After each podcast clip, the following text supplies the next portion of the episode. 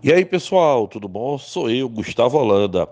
Olha, a dica de hoje é do SSA2 e eu queria falar de um assunto importantíssimo. Pessoal, cinética química. Cinética química é fundamental na prova do SSA2. Sabe por quê? Primeiro, questões de cinética química sempre caem na prova.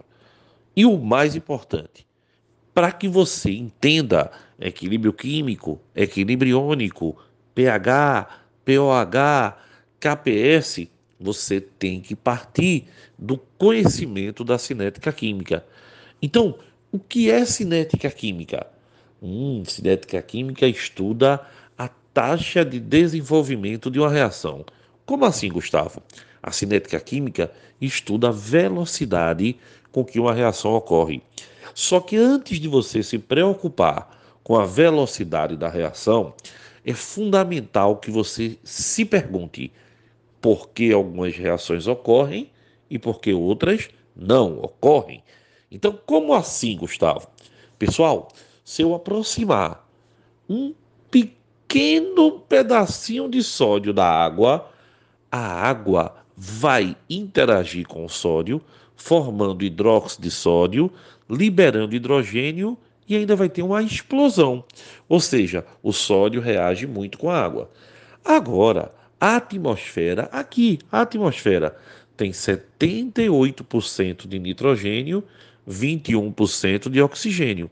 E eles não reagem entre si nas condições que nós temos aqui. Então eu lhe pergunto, por que algumas reações ocorrem e outras não? É bem importante que você lembre para que uma reação ocorra, a gente precisa ter três fatores: afinidade entre os reagentes, orientação entre as colisões dos seus átomos e moléculas e energia suficiente nessas colisões para que quebre o reagente e forme o produto. Então, só há reação se houver afinidade, orientação e energia. Outra coisa importante é lembrar que o momento de máxima energia de uma reação é chamado de complexo ativado ou molécula transitória. Complexo ativado ou molécula transitória é o momento de máxima energia de uma reação. E para que a gente chegue nesse momento de máxima energia, nós temos que ter uma energia mínima necessária para que a reação ocorra. Essa energia mínima necessária para que a reação ocorra é chamada de energia de ativação. Energia de ativação, ela é um limite. A reação só ocorre quando a energia mínima necessária, ou seja, quando a energia de ativação for alcançada. Agora, pessoal, alguns fatores podem fazer com que a reação seja mais rápida ou mais lenta. Então, por exemplo, a temperatura. Sempre que eu aumento a temperatura, eu aumento a agitação das moléculas. Com isso, aumento o número de colisões, aumento a velocidade. Outro fator importantíssimo é a pressão. No entanto, a pressão só altera para gases. Pressão, quando você aumenta a pressão, as moléculas gasosas, elas se chocam mais, dando origem a uma maior velocidade da reação. A gente tem também o fator superfície de contato. Por exemplo, um comprimido efervescente.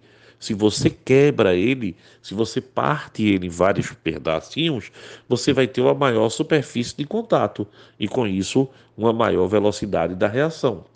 Outro fator fundamental, pessoal, é o catalisador. O catalisador ele acelera a reação, fazendo com que diminua a energia de ativação. E ainda tem algo bem importante. Essa substância, olha bem, o catalisador é uma substância, tá? Ela participa da reação, mas não é consumido. Ele sai do jeito que entrou. Então, pessoal, há fatores que aceleram a velocidade da reação: temperatura, pressão, superfície de contato, catalisador concentração dos reagentes também, não é? A concentração dos reagentes, quanto mais reagente eu tenho, maior o número de colisões e com isso maior a velocidade da reação. Lembrem-se, se uma reação tiver várias etapas, a etapa lenta é a etapa que determina a velocidade da reação. Então, pessoal, espero ter ajudado. Um abração para todos vocês.